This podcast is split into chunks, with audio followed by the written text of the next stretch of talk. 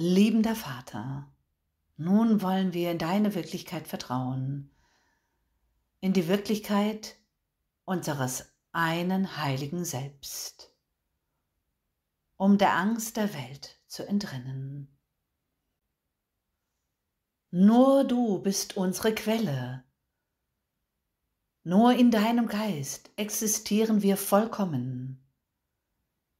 Dein Weg ist so sicher, dein Licht so hell und klar. Nur dein Wille geschehe. Wir alle sind ein Teil von dir, Gott,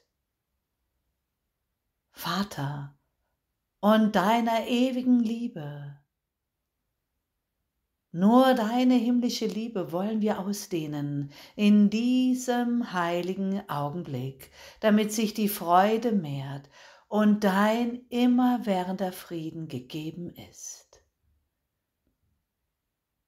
Das ist unser wahres Sein, unsere Heiligkeit und Herrlichkeit in Ewigkeit. Amen.